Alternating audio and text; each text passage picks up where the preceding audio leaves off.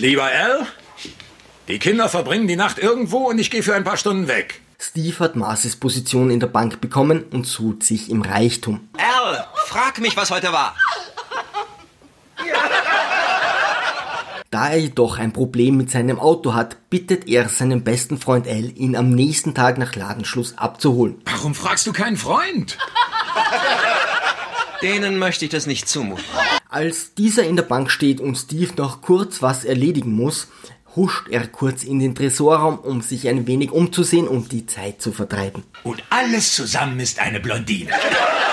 Er bewaffnet sich mit ein paar Geldscheinen, Aktien und Goldbahn und schlägt Steve vor, nach Kanada auszuwandern. Wir lassen die Frauen in zehn Jahren nachkommen. Dies klingt eigentlich nach einer duften Idee ohne jeglichem Haken. Es waren andere Zeiten, da ließ man den Tresorraum noch offen und einen Wachmann mit Mindestlohn und Argusaugen wie einen Schießhund aufpassen. Wenn der Wachmann aufwacht, erschieß ihn. Der war natürlich absolut unbestechlich. Irgendwann erkennt Steve, dass ihr Vorhaben illegal ist, bläst die Sache ab und die beiden Hombres kehren demütig heim zu ihren Frauen.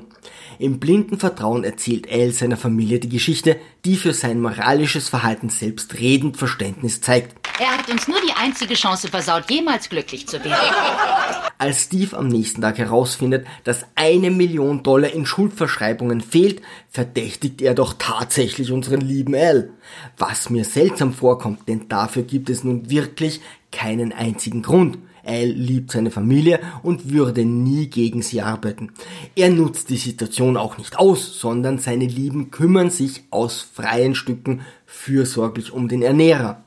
Das Wort Familienernährer gibt es auch schon lange nicht mehr, oder? Irgendwann hält er die Aufmerksamkeiten jedoch nicht mehr aus. Peg, ich bin wund. Ich bin voll. So kann es nicht weitergehen. Lass mich in Ruhe. Ich habe dieses Geld nicht. Endlich erkennt Steve, dass ihm ein Fehler unterlaufen ist.